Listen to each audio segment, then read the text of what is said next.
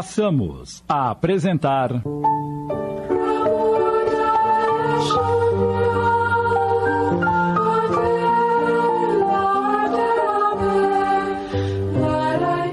Belinha, minissérie de Sidney Carbone.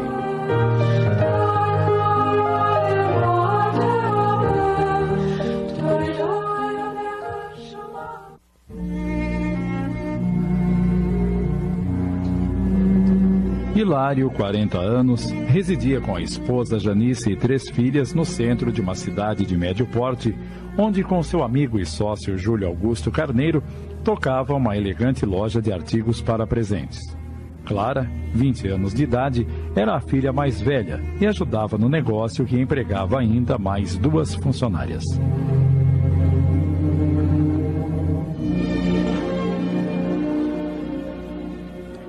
Certa sexta-feira, pouco antes das oito da manhã, Hilário e a filha chegam à loja para mais um dia de trabalho. Bom dia, Júlio.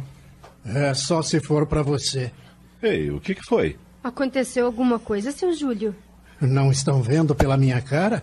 É, o senhor tá com umas olheiras profundas. A Clara tem razão. Dormiu mal?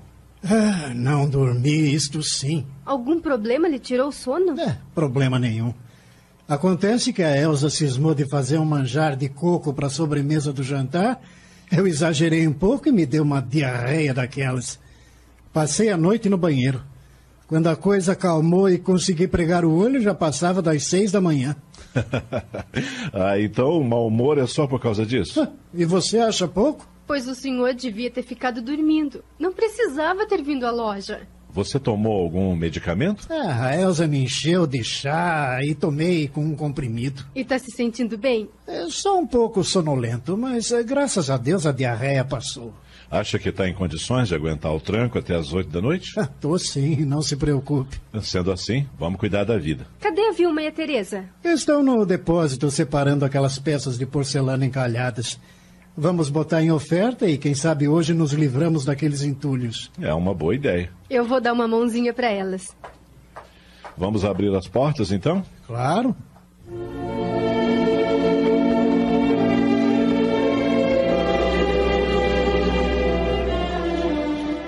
Hilário poderia se considerar um homem feliz e realizado, não fossem as crises asmáticas de sua filha Irene, de 16 anos de idade.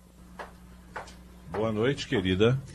Boa noite, meu velho. Tudo bem por aqui, mamãe? Mais ou menos, querida. Há algum problema com a nossa caçulinha? Como ela passou o dia? Trancada no quarto, não quis sair nem para fazer as refeições. Eu não insisti porque o dia hoje foi insuportável. O calor estava intenso, o ar carregado. Você sabe como ela sofre em dias assim. Ai, pobre da minha caçulinha. Eu vou dar uma olhadinha nela. Como foi o movimento na loja hoje? Ai, uma loucura. Tô tão cansada que mal me aguento em pé. Você separa uma roupa bem leve pra mim enquanto eu tomo banho? Claro, filha. Vou deixar em cima da sua cama.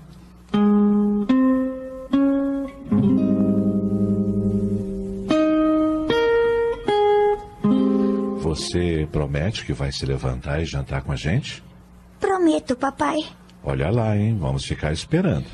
Agora que anoiteceu, o calor não tá tão intenso e não tem fumaça. Por isso me sinto melhor. Filha, se você pudesse imaginar o que eu não faria para que você não sofresse tanto.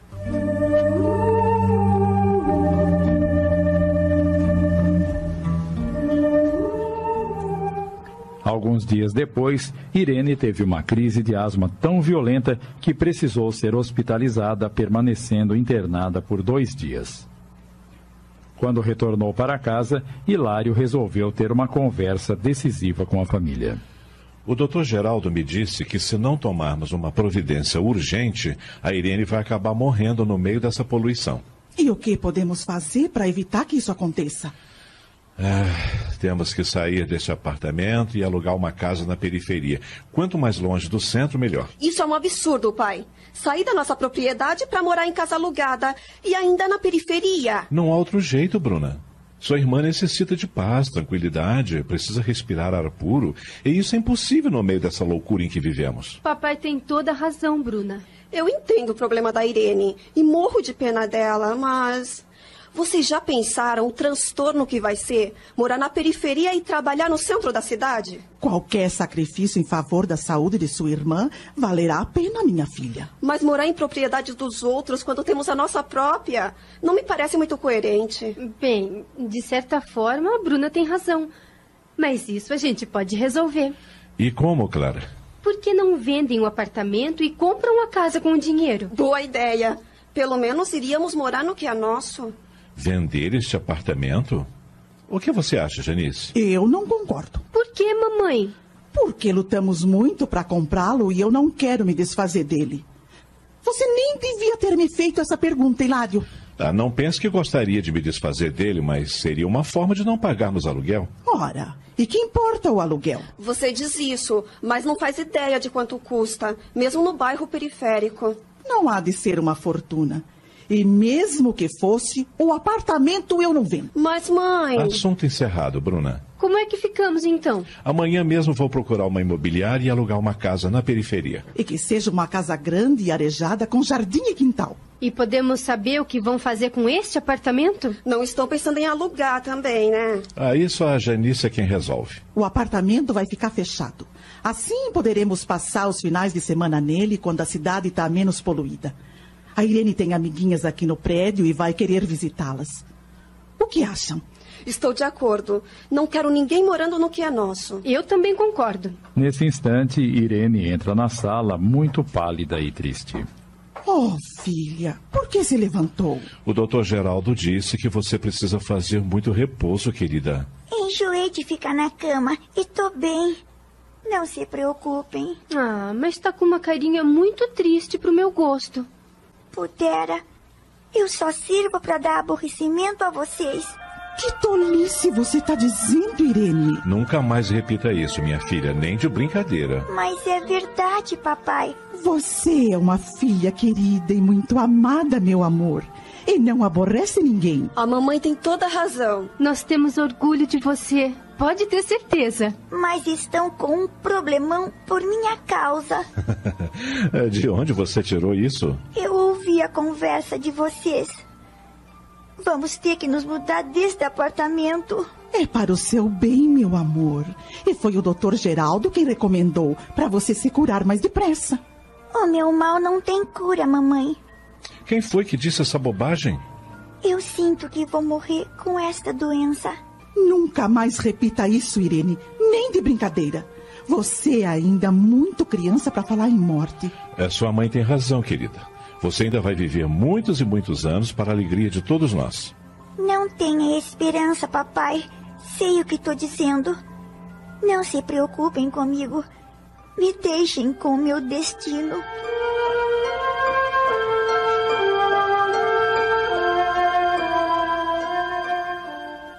Estamos apresentando.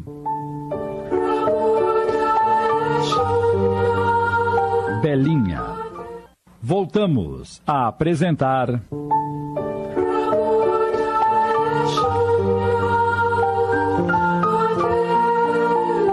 Belinha. Minissérie de Sidney Carbone.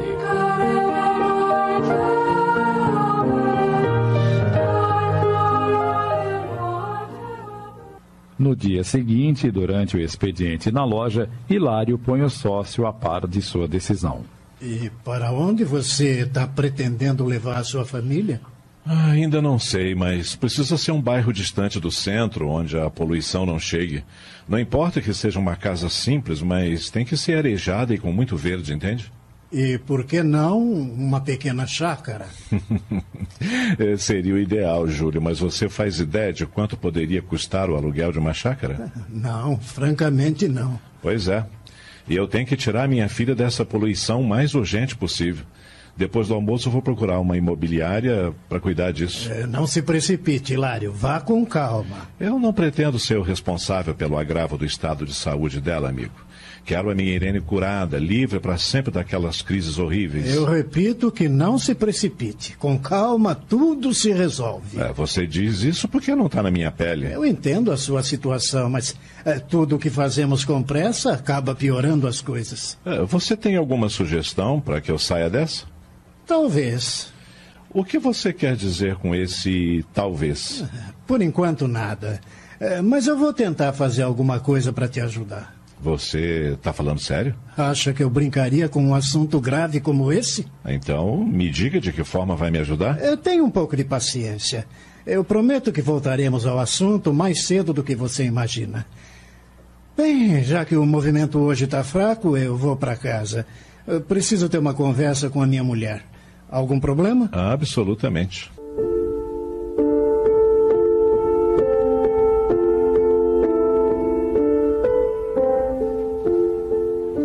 Naquela noite, durante o jantar, E até o final do expediente, o Júlio não deu mais as caras e nem se deu o trabalho de nos telefonar dizendo o que tinha acontecido para não retornar à loja. E justamente ele que nunca deixa de estar presente no fechamento do caixa. Ora, vai ver, a Elsa ficou doente. Imagine, mãe. Ontem mesmo passou pela loja e estava vendendo saúde. A doença não marca a hora para chegar, Clarinha. É, isso é verdade. Me passa a jarra de suco, papai, por favor. Tome. Obrigada. O que me deixou intrigado foi o fato do Júlio me pedir para não procurar uma imobiliária, que ele ia dar um jeito de me ajudar. Quanto a isso, eu arrisco um palpite, papai. Ele mora na periferia e talvez esteja querendo arrumar uma casa para nós perto da dele. Será? É, pode ser isso mesmo. E por que não me disse logo? Acho que vocês estão se preocupando muito com esse assunto e não estão dando atenção à Irene. Olha aí, mamãe, ela nem mexeu na comida. Você tem toda a razão, Bruna. O que há, minha filha? Não gostou do picadinho? Eu não quero jantar, mamãe. Você precisa se alimentar, Irene. Saco vazio não para em pé. Eu comi umas bolachas e tomei uma vitamina não faz meia hora. Tô satisfeita. Tá vendo, Hilário? Todos os dias é assim. Ela se enche de porcaria depois não quer jantar. Você não pode ficar só na base de bolachas, minha filha. Sua saúde é tão frágil. Precisa comer arroz, feijão, carne. Comida me provoca crises, papai. Tenho a impressão de que ela tá sempre misturada com poeira e fumaça. Ai, que bobagem, Irene. Eu é que sei como me sinto depois.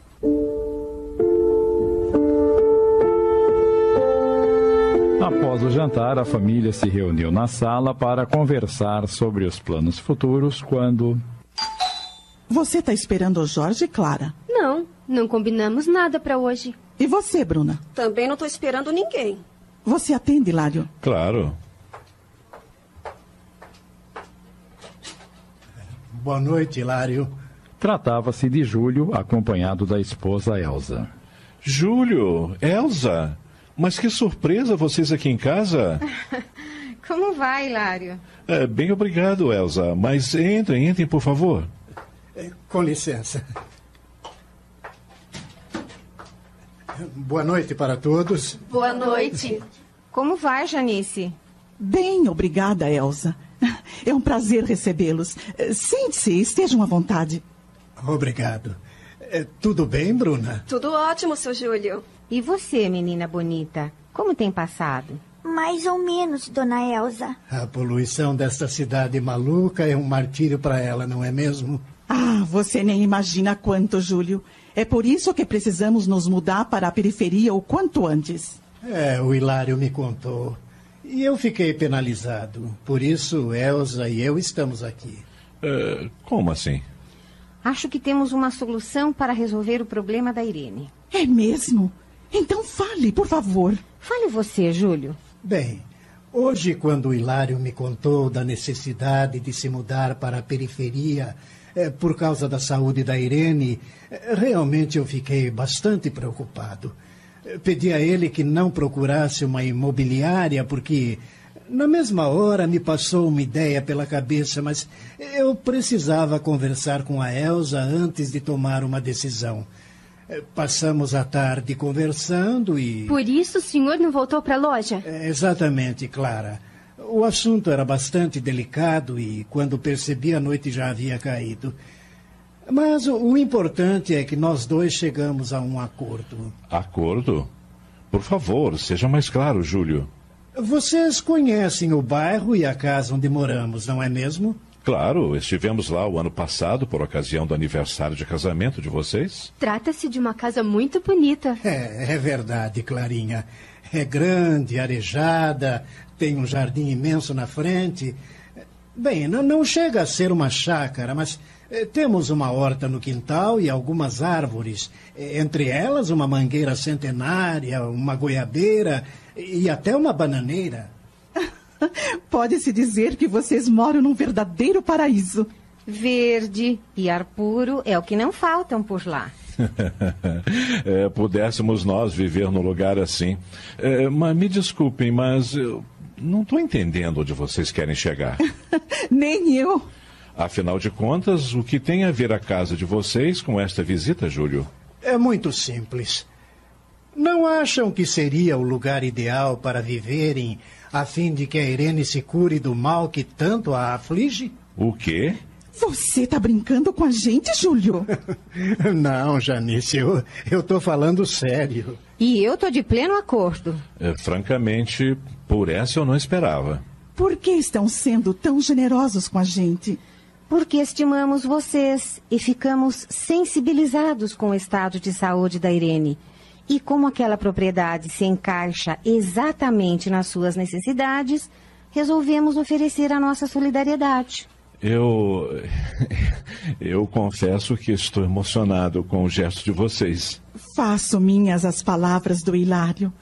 Hum, Mas, Júlio, e vocês, onde vão morar? É boa pergunta, Janice. Se vocês concordarem, poderemos fazer uma troca. Vocês se mudam para lá e nós viremos para este apartamento. Uma troca? Mas, Júlio, é, é, seria uma troca temporária, né? Claro, Hilário, claro, uma troca temporária. É que não queremos nos desfazer do apartamento. Tenho fé em Deus de que a Irene vai se curar e ainda voltaremos a viver aqui. É, Nós também não pretendemos nos desfazer daquela propriedade, fiquem tranquilos.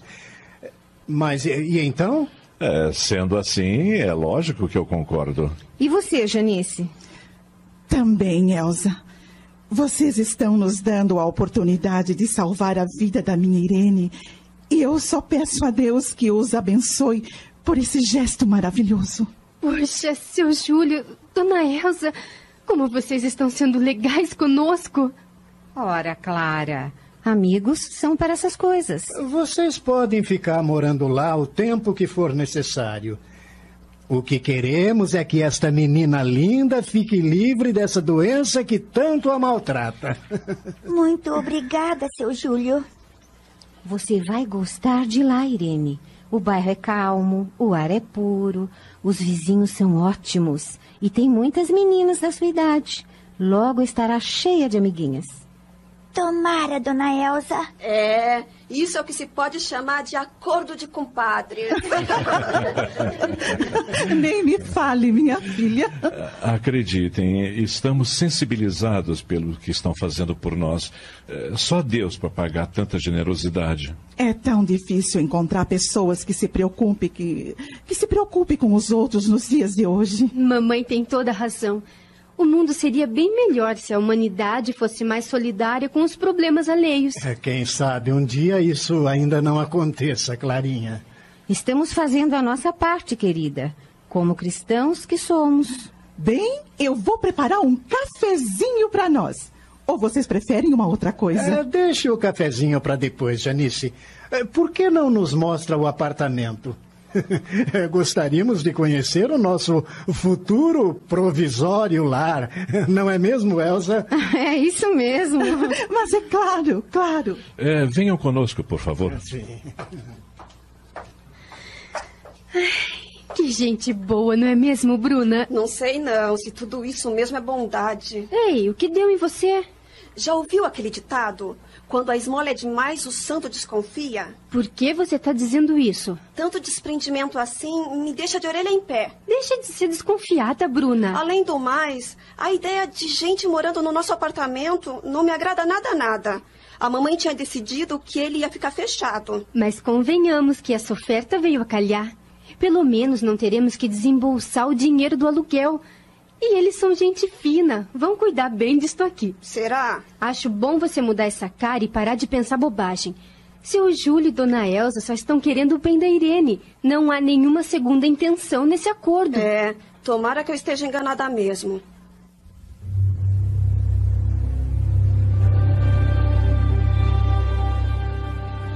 Mais tarde, durante o cafezinho, Então, o que acharam do apartamento? Eu achei ótimo. E a vantagem é que fica perto da loja. O Júlio não vai mais precisar se levantar tão cedo. Agora quem vai acordar com as galinhas é, é o meu sócio aqui. Eu gosto de me levantar cedo e mesmo que eu não gostasse, pela saúde de minha filha vale tudo. Bem, precisamos então acertar todos os detalhes desse acordo. E o mais breve possível. Por que não vão almoçar conosco domingo e acertaremos tudo? Excelente ideia, Júlio. Assim, eles já irão se familiarizando com a casa, com o bairro, os vizinhos. É, isso é a Janice quem decide. Convite aceito. Ótimo.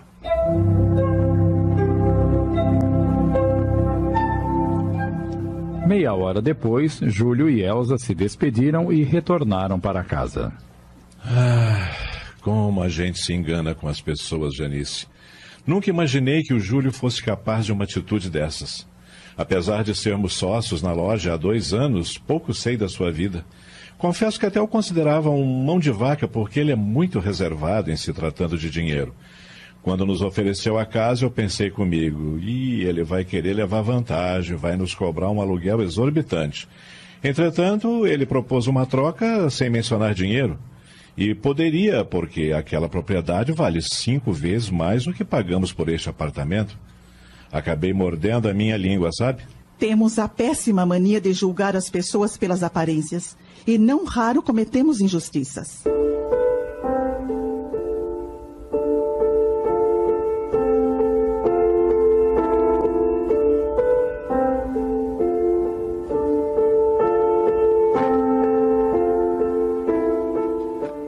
O domingo chegou e, conforme o combinado, Hilário e a família passaram o dia na propriedade de Júlio, só retornando para casa ao anoitecer.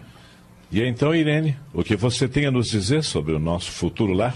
Eu gostei da casa, do bairro e dos vizinhos, papai. Durante o tempo que estivemos lá, me senti muito bem. Que ótimo! E vocês, minhas queridas? Eu também gostei, mamãe. Não podemos negar que é longe da cidade Pacas, mas confesso que o lugar me agradou. Ah, me alegro que todos estejam satisfeitos. Só tem um probleminha, Hilário. Qual? A casa é enorme. São sete cômodos e uma edícula, sem contar o jardim e o quintal, que é imenso. Eu não vou dar conta de cuidar de tudo sozinha. Ah, já que não vamos pagar aluguel, contratamos uma empregada para te ajudar. Ligue para uma agência de empregos e providencie isso. Acho que não vai ser preciso. Sei de uma pessoa que está procurando uma casa de família para trabalhar e morar. Quem é? Anair. A nossa lavadeira? Sim, ela me contou que o dono do barraco em que mora está querendo um reajuste de aluguel. Ela paga 150 reais por mês e ele está querendo 400. Imagine! A coitada não tira nem um salário mínimo lavando roupa. E o sem vergonha ainda a ameaçou dizendo que se vencer o mês e ela não tiver os 400 reais, vai jogar suas tralhas na rua. A pobre está desesperada. É, Como tem gente gananciosa nesse mundo? 400 reais pelo aluguel de um barraco, imagine! Isso é um absurdo. Ela não tem marido? Nem marido e nem filhos. Vive sozinha. E é uma excelente pessoa.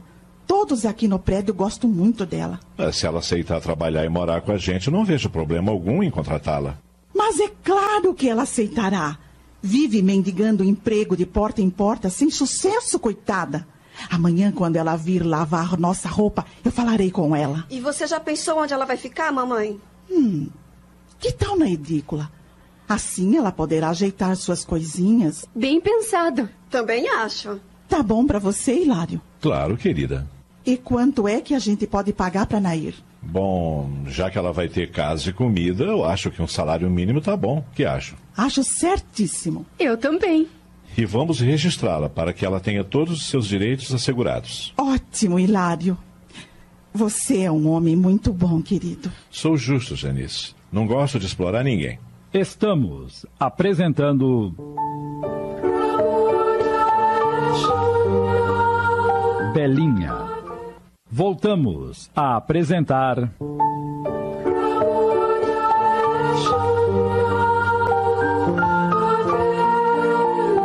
Belinha, minissérie de Sidney Carbone.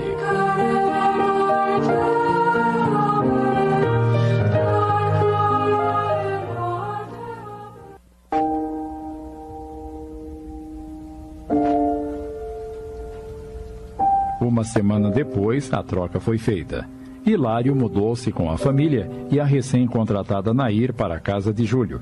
E este, juntamente com a esposa, passaram a residir no apartamento do sócio. Mas antes de concretizar a troca, Elsa esclareceu. Infelizmente, não poderemos levar todas as nossas coisas, pois não caberiam no apartamento.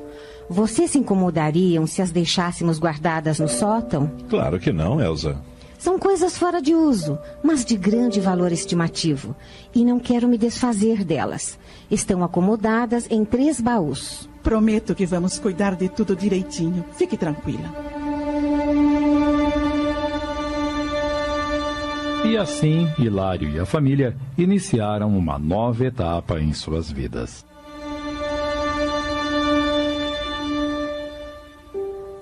Quase um mês depois, Quer mais um pedaço de carne assada, Irene? Quero sim, mamãe. Hum, tá uma delícia. Opa, tô gostando de ver. Você tem se alimentado muito bem nos últimos dias.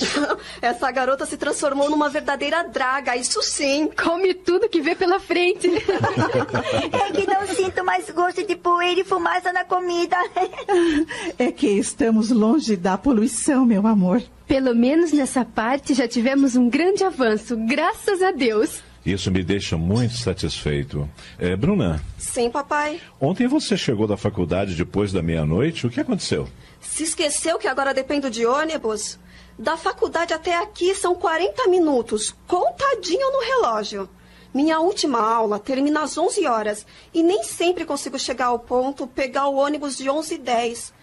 Quando perco, tenho que ficar esperando o próximo que passa 20 para meia-noite. Ah, Infelizmente, nessa parte saímos perdendo com a troca. Pois é. É, mas vamos resolver esse problema. Vou te comprar uma moto. Você tá falando sério? claro. Escolha uma que não seja muito cara e eu pago. Legal, pai. E tem que ser uma máquina de fabricar defunto, Hilário. Por que não compra um carro? Carro custa muito dinheiro. Compre um de segunda mão. Não bate areia, mamãe, por favor. Eu adoro moto e sou uma moça responsável. Não vou sair por aí dirigindo feito louca. Eu confio nela, Janice. Mas eu não. Todos dizem a mesma coisa. Não vou correr, não vou abusar.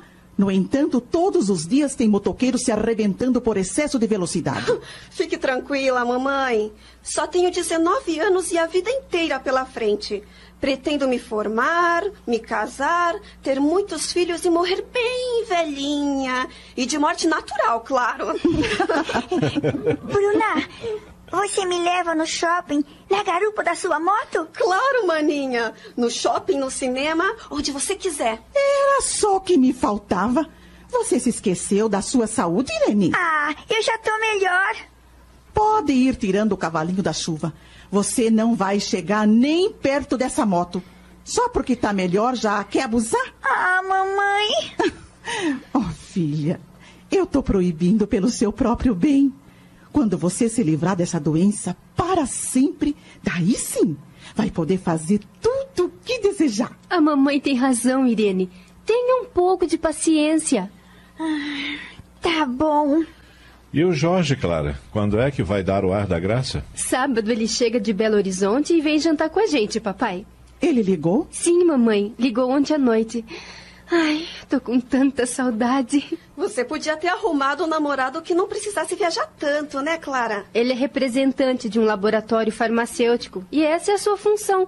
Mas no ano que vem ele não vai viajar mais. Vai trabalhar dentro da empresa. Que bom. Quem sabe então vocês resolvem se casar. Oh, mamãe, tá querendo se livrar de mim, é? Tô querendo é que vocês fiquem juntos. Afinal, não se amam tanto? Ai, a gente se adora. Então, nada melhor do que se casarem e construírem uma família. Ai, eu ando louca de vontade de ter um neto. Dona Janice, O que foi, Nair? a luz da cozinha se apagou de repente. Acho que queimou. Alguém quer trocar pra mim? Eu não posso subir em escada, que me dá tontura. Nesse momento, O que foi, Irene? A Cris outra vez, filha? Não, não se preocupem, já vai passar. Bruna, dá pra você trocar a lâmpada da cozinha? Claro, vamos ver isso, Nair. E então, filha, tá se sentindo melhor? Sim, tá passando. Ai, essas benditas crises. Temos que reconhecer que desde que nos mudamos pra cá, elas têm sido menos frequentes. Passou, querida. Tá passando. Clara, Ah, fale, preciso inalar. Você pega minha bombinha no quarto? eu vou buscar. Eu vou te levar pra sala, Irene. Lá tá mais fresco. Sim, papai. Hilário tomou a filha nos braços e a conduziu até o sofá da sala. É, Deite-se, querida, pra ficar melhor acomodada. E a sua irmã que não vem com essa bombinha? Clara! Procure não se agitar muito, Irene. Eu tô chegando. Ah, ainda bem. Mas eu não encontrei sua bombinha, Irene. É, como não encontrou? Não tá lá no quarto. Onde você a deixou, Irene? Em cima da penteadeira. Lá não tá, não. Está assim. sim. Você procurou direito, Clara? Procurei, papai. Eu tenho certeza que deixei ela em cima da penteadeira. Deixa que eu vou procurar. Não adianta, mamãe. Eu revirei o quarto inteiro e não encontrei essa bendita bombinha. Olhou nas gavetas? Em todas. E nem sombra da bombinha. Não é possível. Eu tenho certeza que deixei ela em cima da penteadeira. Vai ver, a Naira entrou lá e a colocou em outro lugar. É, pode ser. Eu vou perguntar pra ela. Espere, Clara. O que foi, papai? O que é aquilo em cima da televisão? A, a bombinha da Irene. Ela mesma. Olha só! E você afirmando que a tinha deixado no quarto, minha filha? Mas eu deixei, É, mamãe. Tenho certeza. Ô, Irene, ela não tem pernas pra vir parar em cima da televisão. E nem asas. Eu não tô ficando louca. Se disse que deixei em cima da penteadeira, é porque deixei. Ah, Esqueça, filha. O importante é que a bombinha tá aí e pronto. Pegue ela de uma vez, Clara.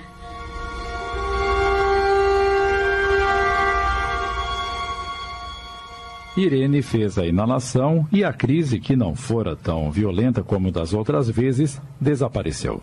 Tá se sentindo bem? Sim, papai. Então por que tá com essa carinha de preocupação? Ai, não é preocupação. Ah, Se não é preocupação, é o quê? Eu tive que abandonar os estudos por causa da minha enfermidade. E isso me deixa muito triste. Gostaria de voltar a frequentar a escola. Ora, filha, você ainda é tão novinha, tem a vida inteira pela frente. Quando estiver livre desse mal, retomará seus estudos. Para que se preocupar com isso agora? Sua mãe tem razão. Por hora você precisa se esforçar para ficar boa, isso sim. Tem que seguir as recomendações do Dr. Geraldo à risca, sem abusos. Você não disse que desde que nos mudamos para cá tem se sentido bem? Disse, mas ainda tenho crises. Não todos os dias como era antes. É, lá isso é verdade. É sinal de que a cura está próxima, filha. Tenha mais um pouco de paciência. Papai, Sim, Bruna? Que cara é essa? confesso que não entendi bulufas. Eh, Não entendeu o quê? A lâmpada da cozinha. Não estava queimada? A Nair disse que sim. Mas quando subi na escada pra trocar, vocês não imaginam o que aconteceu. O que foi? A lâmpada acendeu sozinha. Ué, então é porque não estava queimada. O estranho não é isso. Explique-se, Bruna. Ela acendeu sem que eu tocasse um dedo. Eh, Você não acionou o computador? Claro que não. Então deve estar com mau contato. Você acha? Eh, Só pode ser isso. Bruna, O que foi, Nair? a lâmpada se apagou de novo. Eu não acredito. Eu não disse, é mau contato. É brincadeira, isso sim. Seu pai tem razão, filha. Esta casa é antiga. A fiação elétrica deve estar toda danificada. Seu Júlio disse pra você que ocorria esse problema, papai? Não, mas amanhã mesmo vou chamar um eletricista para dar uma olhada nisso. O que, que eu faço, dona Janice? Como assim, Nair? Tenho que arrumar a cozinha. Mas sem luz não tem jeito, né? Amontoe a louça na pia e amanhã você lava. Ah, não. Pode juntar barata. Imagine! Eu ainda não vi uma barata por aqui. Porque eu conservo tudo limpo. Mas basta a gente descuidar um pouco, essas pragas aparecem não sei de onde. Ai, eu morro de nojo de barata. Pelo sim, pelo não, coloque a louça dentro de uma bacia com água e detergente. É o que eu vou fazer.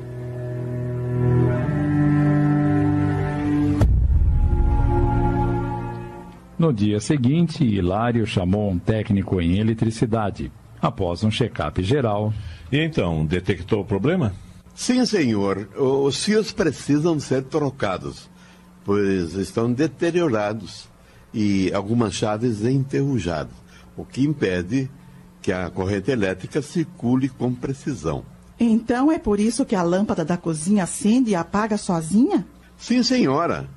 E aconselho a fazer isso o mais breve possível, a fim de evitar um curto-circuito. Existe esse perigo? Existe sim. Meu Deus! Temos que resolver esse problema, Hilário. Claro, o senhor pode cuidar disso? É, só o senhor comprar o material necessário e eu troco toda a rede. É, prefiro que o senhor mesmo faça isso, porque eu não entendo nada de eletricidade. Como o senhor quiser. Eu vou lhe dar um cheque assinado em branco, o senhor compra tudo o que precisar e me apresenta a nota fiscal, tá bem assim? Perfeitamente.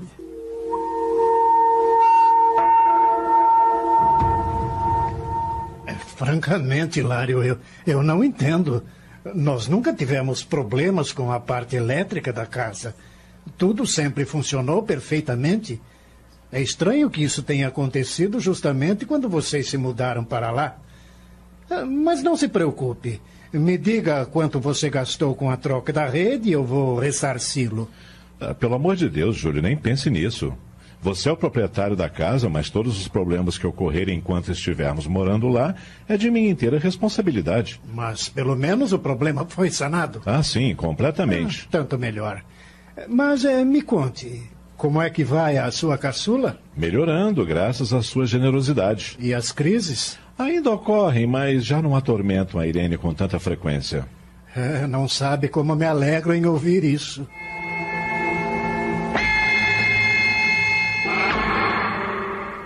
Alguns dias depois, Clara, Fale, Bruna. você viu meu livro de direito? Não. Acredita que ele sumiu do meu quarto? Sumiu como? Sei lá. Faz meia hora que estou procurando e não o encontro. Preciso desse livro para a segunda aula de hoje e já estou atrasada. Será que você não esqueceu na faculdade? Claro que não. Estive debruçada nele até as duas da madrugada estudando. Antes de dormir, deixei em cima do criado mudo. Vai ver, a Nair o guardou em outro lugar quando foi varrer o quarto. Já perguntei para ela e ela nem sabe de que livro se trata. Perguntou pra mamãe. Onde é que ela tá? Ah, No sótão. Foi abrir a janela para entrar um pouco de ar. Eu vou até lá. mas não foi necessário. Janice entrou na sala nesse exato momento com o livro da filha nas mãos. Bruna, você esqueceu seu livro de direito no sótão? O quê? Estava em cima de um baú. Não é possível. Eu tô procurando esse livro feito uma doida. Você não subiu lá para estudar? É claro que não, que ideia. Então, como esse livro foi aparecer no sótão? É o que eu gostaria de saber.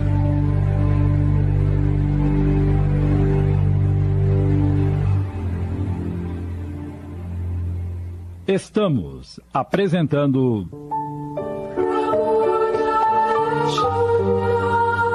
Belinha. Voltamos a apresentar.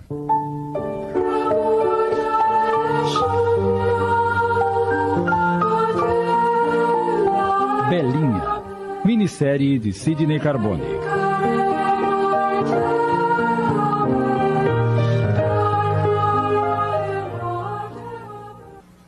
Vez por outra, a família era surpreendida por esse tipo de coisa.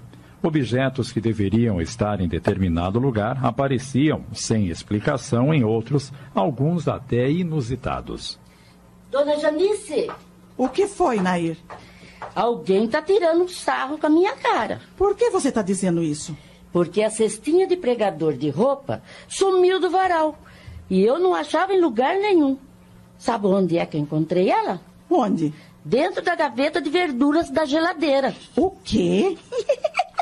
Ah, foi você, né, sua malandrinha?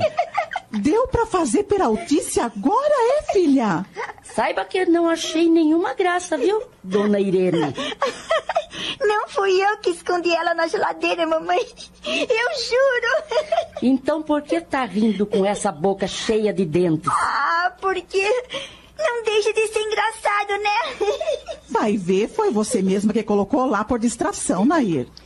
Só se eu fosse uma desmiolada, dona Janice. Geladeira é lugar de pregador de roupa? Alguém tá aprontando comigo.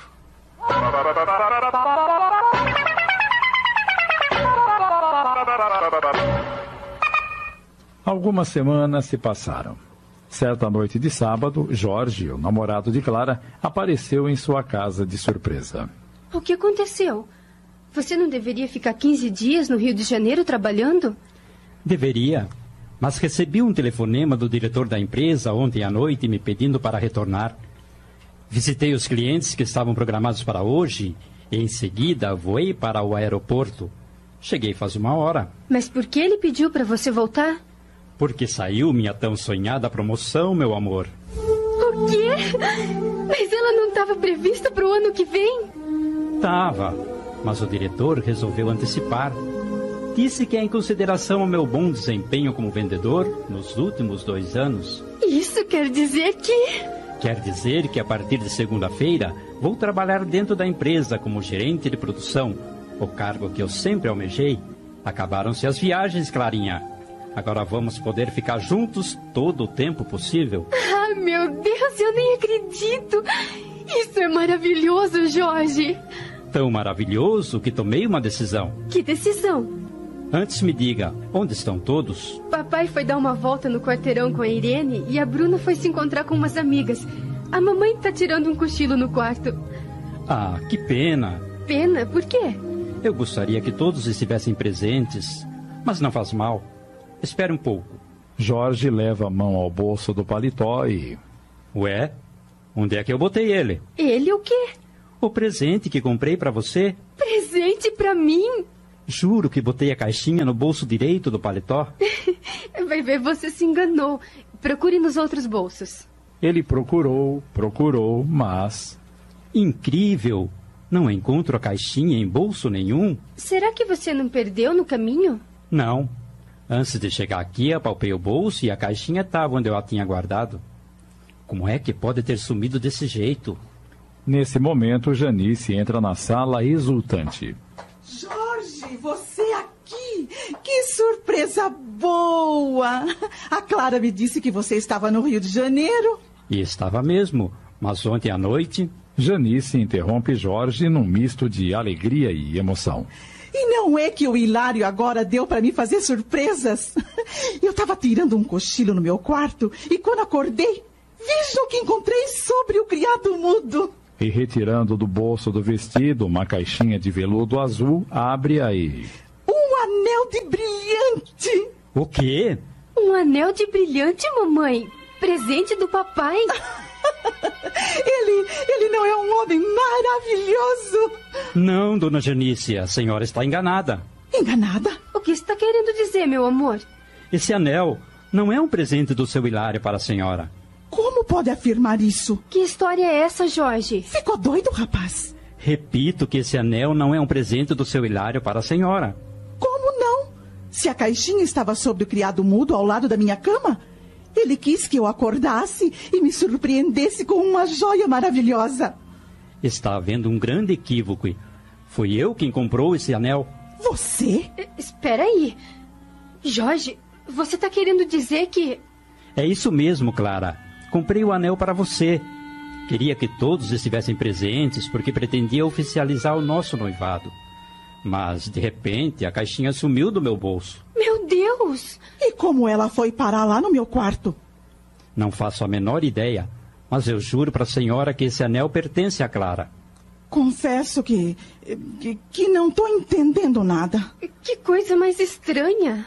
Se a senhora duvida da minha palavra, dona Janice, posso apresentar a nota fiscal da compra.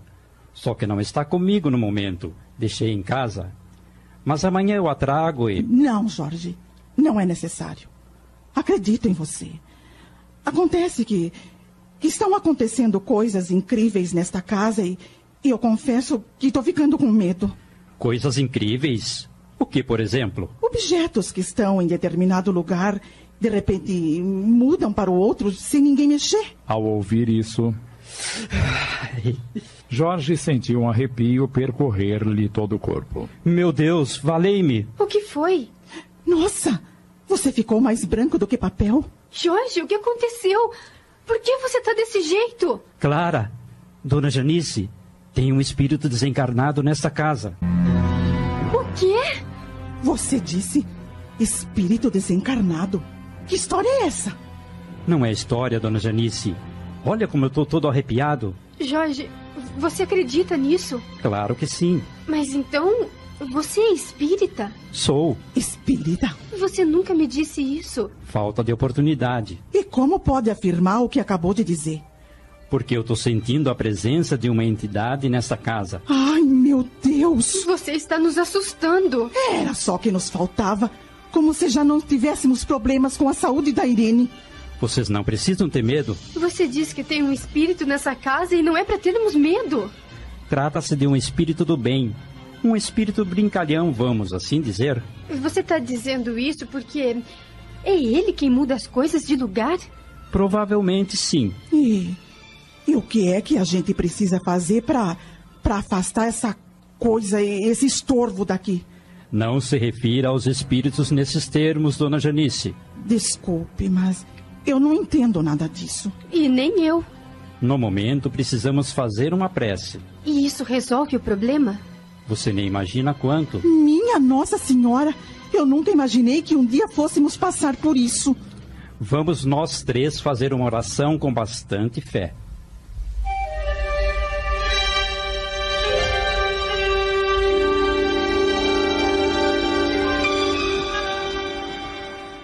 algumas horas depois. Sinceramente, eu não acredito nessas coisas, Janice. Eu também não acreditava. Mas se você visse como Jorge ficou, ele disse que é espírita e não ia brincar com uma coisa tão séria como essa, né? É melhor não comentar nada perto da Irene para ela não ficar impressionada. Isso pode prejudicar o estado dela. Hilário, estou me lembrando de uma coisa. Do quê? Numa dessas últimas noites, eu acordei de repente com a impressão de que alguém batia na porta do nosso quarto. Imaginei que fosse a Irene que estivesse tendo uma crise e levantei-me rapidamente. Abri a porta e não havia ninguém no corredor. Fui até o quarto dela e ela estava dormindo tranquilamente, bem como a Bruna e a Clara. Então voltei para o quarto, deitei-me e dormi tranquilamente. Você não me contou isso me lembrei mais do fato, mas agora, depois do que o Jorge falou, eu estou com medo, Hilário. Ora, que bobagem, querida. Você não está imaginando que essa casa é mal assombrada, né? Não sei, mas estou começando a duvidar da generosidade do Júlio e da Elsa. O quê? Você não acha que talvez eles quisessem sair daqui eh, para se livrar de alguma coisa que eu estava perturbando? Você ficou doida? Pode ser, Hilário. Por que não? Era só o que me faltava.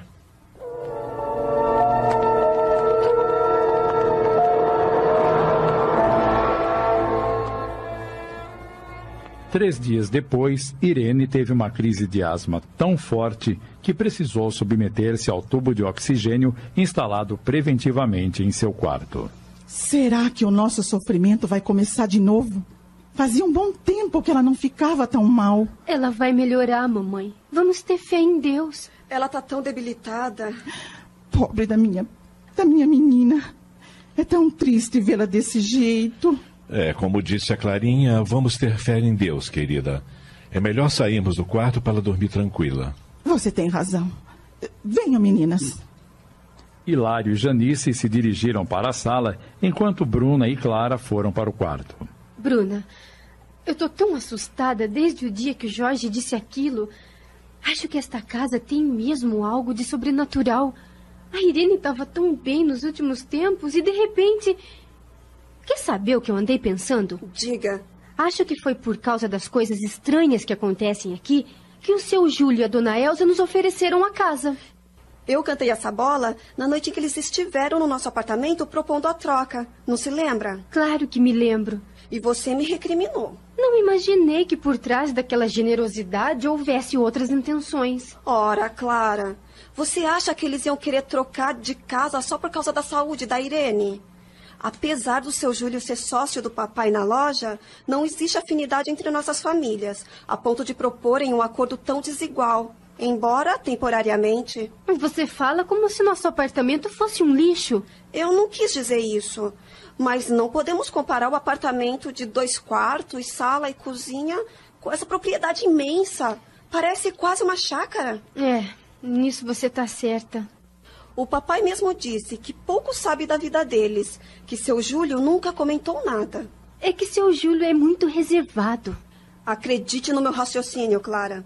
Eles quiseram se livrar desta casa, porque aqui tem coisa, e coisa braba. Ai, credo!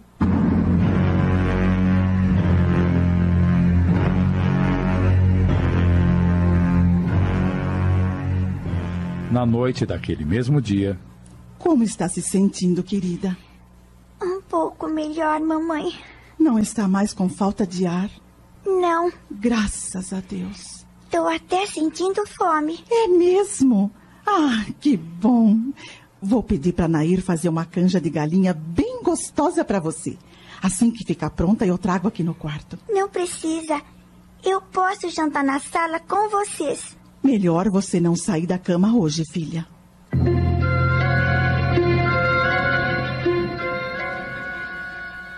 Uma hora depois, após tomar a sopa e se despedir dos pais, Irene fez suas orações de costume e deitou-se.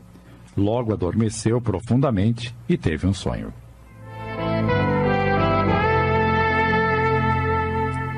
Ao lado de sua cama estava uma garota loira, muito bonita, sorrindo para ela.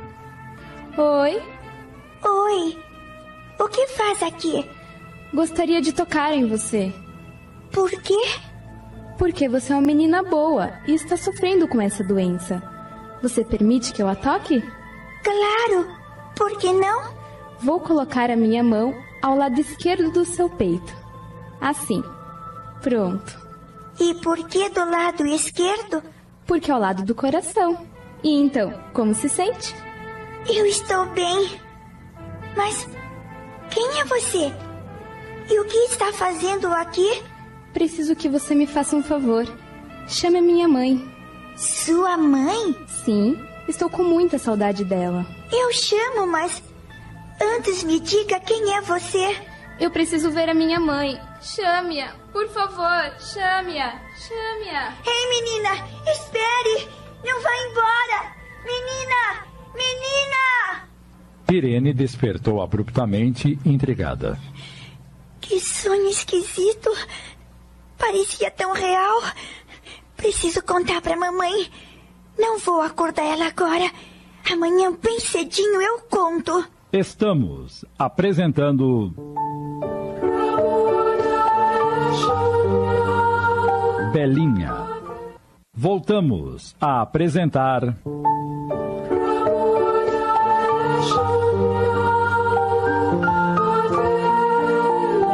Belinha.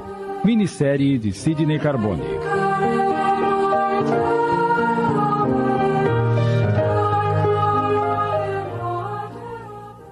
Na manhã seguinte, Janice adentrou o quarto de Irene, trazendo uma bandeja com café, leite e frutas.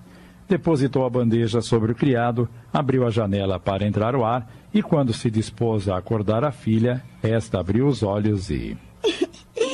Bom dia, mamãe. Ah, você já está acordada. Ih, faz um tempão. E como está, querida? Estou me sentindo muito bem. E dormiu feito um anjo, não é? Como é que você sabe? Porque durante a noite levantei-me três vezes para ver como você estava. E vi que dormia tranquilamente.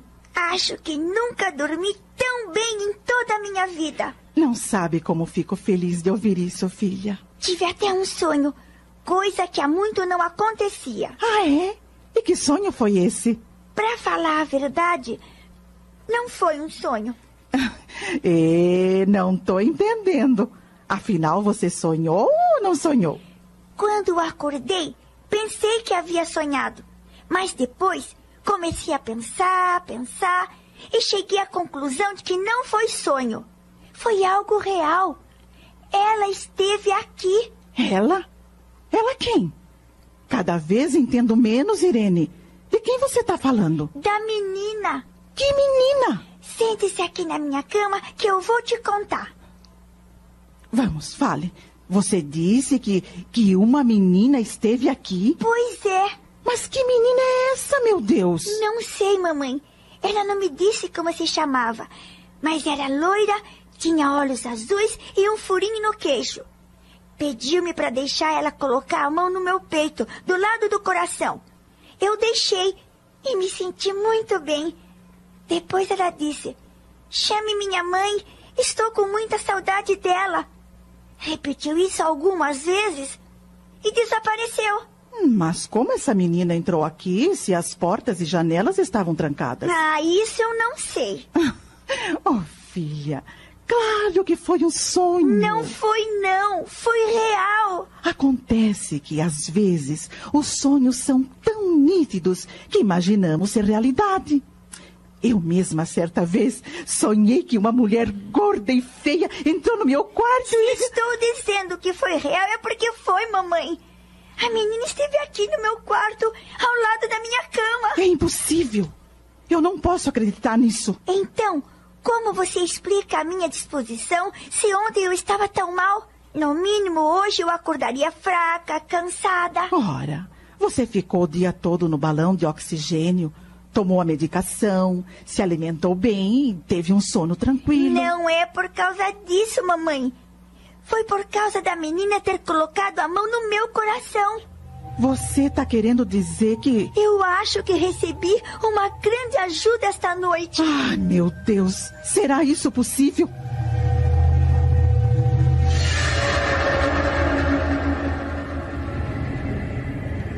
Janice passou aquele dia reflexiva, nervosa e confusa, ao contrário de Irene, que se sentia alegre e feliz. À noite, quando Hilário chegou para o jantar, ela trancou-se com ele no quarto e informou sobre o ocorrido. E ela afirma convictamente de que a tal menina esteve em seu quarto, Hilário. Ai, eu estou tão amedrontada. E como ela passou o dia? Incrivelmente bem. Nem parece que ontem nos pregou aquele susto. Você acha que o fato de eh, da tal menina ter colocado a mão em seu coração pode ter alguma coisa a ver com essa com essa melhora? Não sei, Janice, eu não entendo dessas coisas. Precisamos falar com o Jorge. Se ele é mesmo espírita, como disse, é, talvez tenha uma explicação para isso. Eh, Eu vou pedir para a Clara ligar para ele.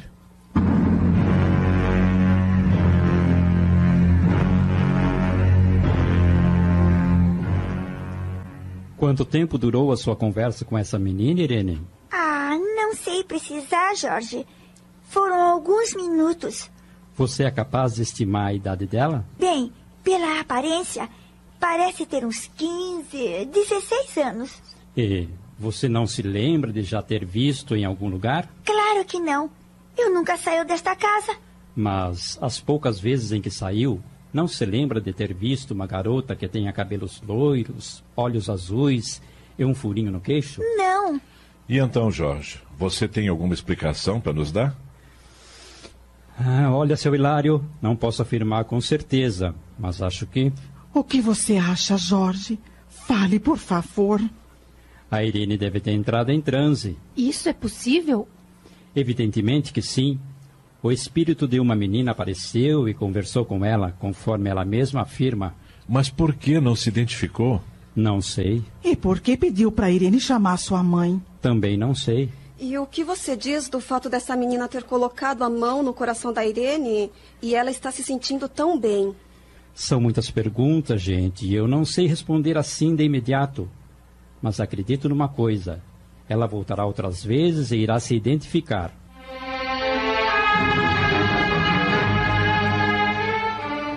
Realmente, a estranha menina apareceu mais duas vezes durante a madrugada, interrompendo o sono de Irene. Não se identificou, apenas implorou: Chame a minha mãe. Por favor, chame a minha mãe.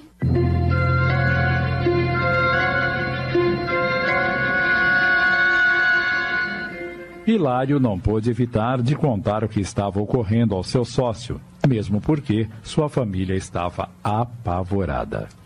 Você jura, Júlio, que durante o tempo em que viveu naquela casa nunca percebeu nada de estranho? Mas é claro que não.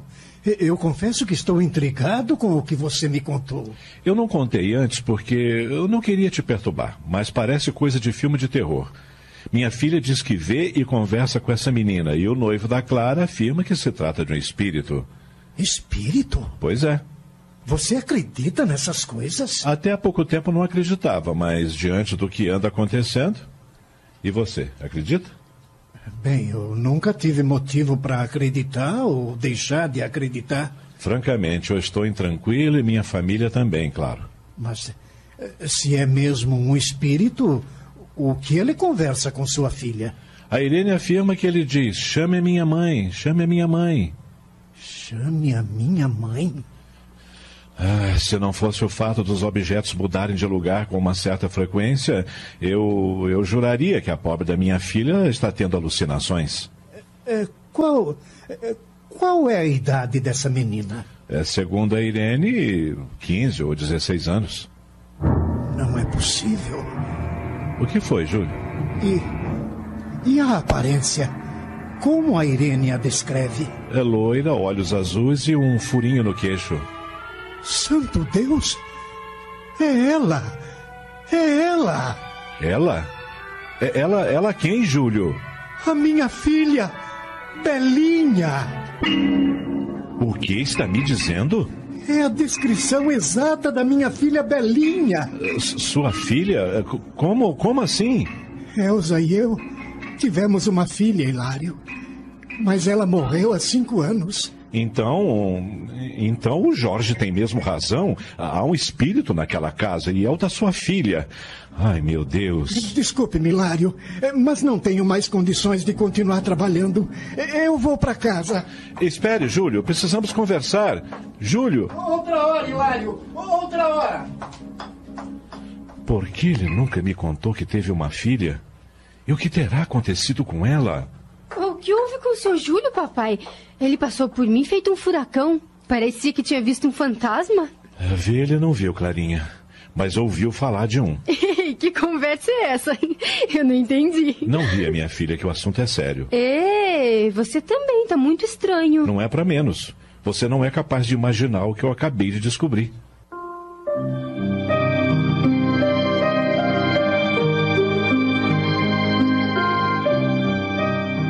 O que acabou de me contar me deixou mais apavorada do que eu já estava, Hilário. O que o espírito dessa menina estará querendo com a nossa Irene? Hum, Eu é que vou saber? Quer saber de uma coisa? Eu não fico mais nesta casa. Vamos desfazer a troca e voltar para o nosso apartamento o mais rápido possível. Vou pedir para Nair começar a arrumar nossas coisas. Não seja precipitada, querida. Mantenha calma, mamãe. E como eu posso ter calma convivendo com uma coisa do outro mundo? Por favor, dona Janice, eu já pedi para a senhora não falar assim dos espíritos. E como você quer que eu me refira a uma menina morta que está perturbando a minha filha? Se é mesmo a filha do seu Júlio que aparece pra Irene, até agora ela não lhe fez nenhum mal, mamãe. E quem nos garante que isso ainda não poderá acontecer? Vocês querem saber o que eu acho? A mamãe tem toda a razão. É melhor desfazer essa troca e darmos o fora daqui. Não acredito que essa seja a solução. Desculpe, Jorge, mas isso é um problema da nossa família. É melhor você não se meter. Bruna, É, Você está sendo malcriada, Bruna. E você é ingênuo em continuar acreditando na bondade daquele casal. Tá na cara que eles queriam se livrar desse. desse tal espírito quando propuseram a troca de casa. E agora nós é que estamos com o problema. Se você visse como o Júlio ficou quando eu descrevi a menina, segundo as informações da Irene, não abriria a boca para falar besteira. Tenho absoluta certeza de que tanto ele como a Elsa jamais viram ou sentiram alguma coisa estranha nessa casa. Mas eu é que não fico mais aqui. Olha, olha só como estou tremendo de pavor. É perfeitamente aceitável que estejam assustados, porque vocês não sabem nada de espiritismo. Eu frequento reuniões espíritas desde que era menino, estudo e gosto da doutrina. E posso afirmar com toda certeza que um espírito não aparece assim à torta e direito. Tem que haver um motivo para isso. Pronto, lá vem você de novo. Deixa ele falar, Bruna. Explique-se melhor, Jorge. Veja bem, seu Hilário. Um espírito só se manifesta para pessoas especiais. E quando isso acontece, é porque está desejando alguma coisa. Você está querendo dizer que, que a minha Irene é uma pessoa especial? A sua filha é dotada de uma sensibilidade que se chama mediunidade, dona Janice. Isto é, ela tem o dom de se comunicar com os espíritos. Ai, meu Deus! Isso, o- o- isso é bom ou ruim, Jorge? Vocês ainda perguntam? Claro que é bom. Deviam agradecer a Deus por ter uma filha com esse privilégio. Poucas pessoas recebem essa dádiva divina. É, é, sendo assim, o, o, o que esse espírito pode estar querendo da Irene? Quem será? Eu vou atender. Os senhores? Clara se deparou com Júlio e Elsa muito nervosos. Boa noite, Clarinha. Eh, Seus pais estão em casa? Sim. Precisamos esclarecer algumas coisas, minha filha. Podemos entrar? Por favor. Assim que Elsa transpõe a porta, corre para os braços de Janice aos prantos. Precisamos conversar, Janice, antes que eu morra de angústia. Preciso saber se a menina que aparece para a Irene é mesmo a. É mesmo a. Acalme-se, Elsa, por favor. É, Desculpe-nos, né? não queríamos incomodar, mas a, a Elsa ficou aflita quando soube o que está acontecendo com a Irene. Não se preocupe, Júlio. Não se preocupe. Sente-se e esteja à vontade. Clara, vá buscar um copo de água com açúcar para Elsa, por favor. Sim, senhora.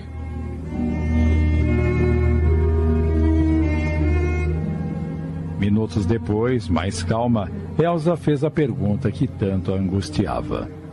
Janice, é mesmo verdade que a sua filha vê e conversa com uma menina loira, de olhos azuis e um furinho no queixo, de mais ou menos 16 anos? Sim, é, é o que ela afirma. Então. Então trata-se mesmo da nossa filha. Perdoe-me a reação de hoje à tarde, Hilário. Eu não devia ter saído daquele jeito da loja, mas eh, precisava contar a Elsa. Ela tinha que tomar conhecimento do que havia me revelado. Eu entendo, Júlio.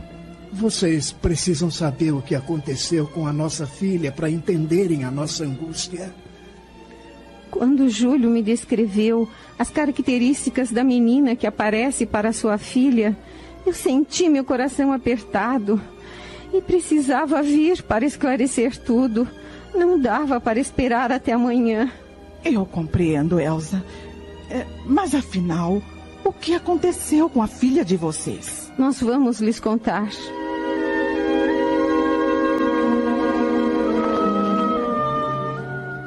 Estamos apresentando. Belinha. Voltamos a apresentar.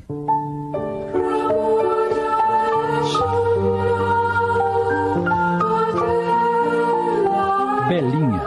Minissérie de Sidney Carbone.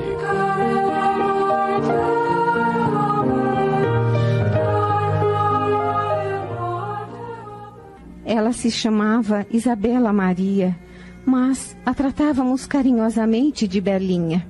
Era um doce de garota, estudiosa, bem comportada, preocupada com as causas sociais. No colégio era uma líder, estava sempre inventando atividades e os colegas nada faziam sem consultá-la. Estava às vésperas de completar 16 anos, quando quando aquela coisa horrível aconteceu. Continue, Júlio, por favor. Eh, Nessa época, eu, eu era proprietário de uma loja de plásticos e, e a Belinha me ajudava no período da tarde, atendendo no balcão e, e fazendo alguns serviços de rua. Certo dia, pedi-lhe que fosse ao banco depositar um cheque. E quando ela saía do estabelecimento, topou com um tiroteio entre a polícia e marginais no meio da rua. Apavorada, e- é, ela tentou retornar para o banco, mas nesse momento uma bala perdida a atingiu no abdômen e- e ela caiu ensanguentada. A própria polícia a socorreu. Chamaram uma ambulância e a levaram para o hospital, mas. Mas ela. Ela morreu no caminho. Que tragédia, meu Deus. Belinha era uma menina alegre. Vivia rindo. Ninguém conseguia ficar triste perto dela. E adorava estudar. Ela queria ser médica. Dizia que iria curar todos os males da humanidade. E como gostava de ler. Tinha uma estante abarrotada de livros e cuidava deles com imenso carinho. Ela dizia que os livros são o alimento do espírito. Eu trouxe uma foto dela para vocês verem. Elsa abre a bolsa e retira a foto da filha, exibindo-a para todos com orgulho. Vejam, ela não é linda? Muito linda, Elsa. Que pena que tenha acontecido aquilo com ela. Janice. Sim. Para ter absoluta certeza de que não estamos enganados, gostaria que você mostrasse essa foto para Irene. Você se incomoda? Claro que não, Elsa. Ela tá lá no quarto assistindo televisão. Clara. Pode deixar, mamãe. Eu vou chamá-la.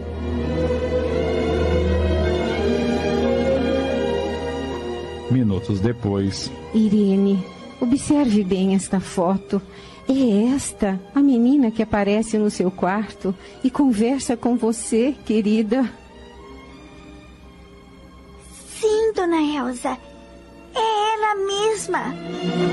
Ouviu, Júlio? Não há mais dúvida. Trata-se mesmo de Isabela Maria, a nossa inesquecível Belinha. Louvado seja Deus. Irene, você afirma que ela chama pela mãe, não é mesmo? Sim, senhor. Mas se ela deseja me ver, por que não aparece para mim em vez de aparecer para você? É isso que não estamos entendendo. É, quem sabe o meu futuro genro pode explicar isso. E então, Jorge? Atenciosamente, Jorge repete a explanação que fizera anteriormente. Depois. Acho que entendi. Você quer dizer que não são todas as pessoas que têm o privilégio de ver e falar com os espíritos, é isso? Exatamente, dona Elsa. Só as pessoas dotadas de mediunidade, o que é o caso da Irene. E por que ela chama pela mãe? Pode nos dizer? Bem, eu tenho um pressentimento. A dona Janice me disse que os senhores deixaram uns baús guardados no sótão. Exatamente. Dois deles contêm bibelôs, quadros, artigos de louça. E no outro estão os livros que pertenceram a Belinha e que ela adorava tanto. Quem sabe isso não tem alguma relação com o apelo da filha dos senhores? Você acha? Vejam bem, não estou afirmando. Como disse, é apenas um pressentimento. Será? Por que não dão uma olhada nesses baús? Podemos fazer isso agora? É claro, dona Elsa. Só que tem um pequeno problema. Qual? Os baús estão trancados e você não me deixou as chaves. Mas eu as tenho aqui comigo. Elas não saem da minha bolsa. Então vamos resolver isso de uma vez.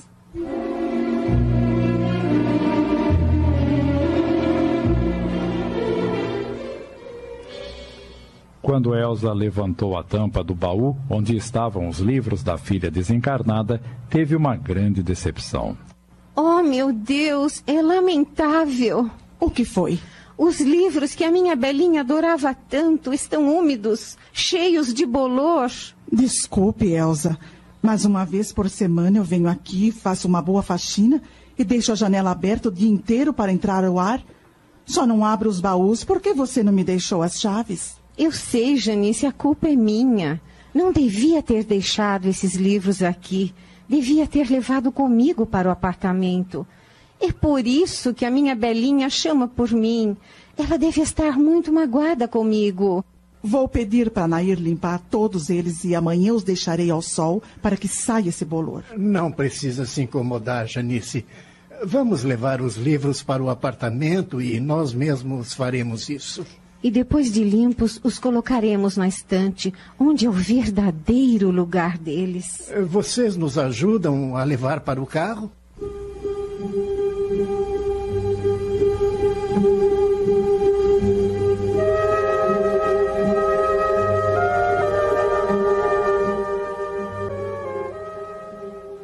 Alguns dias depois,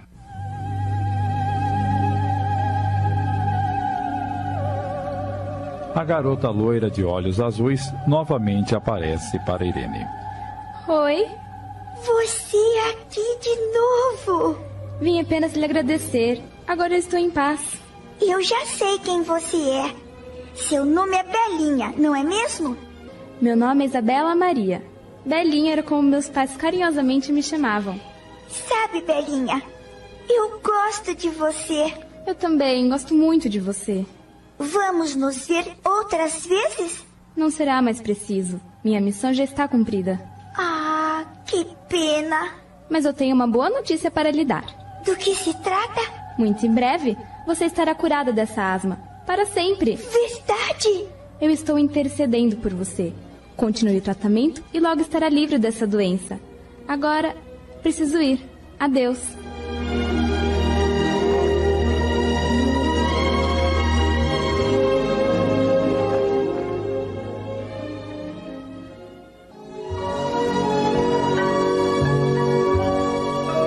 Esta história foi inspirada em fatos reais. Apenas os nomes dos personagens foram substituídos a fim de preservar a identidade dos envolvidos. Irene hoje é uma senhora de 30 anos, casada e mãe de dois filhos. E é ela quem afirma em carta enviada a este programa. A promessa de Belinha foi cumprida. Nunca mais ela me apareceu. Continuei me tratando e alguns meses depois, a enfermidade que tanto me fazia sofrer desapareceu completamente.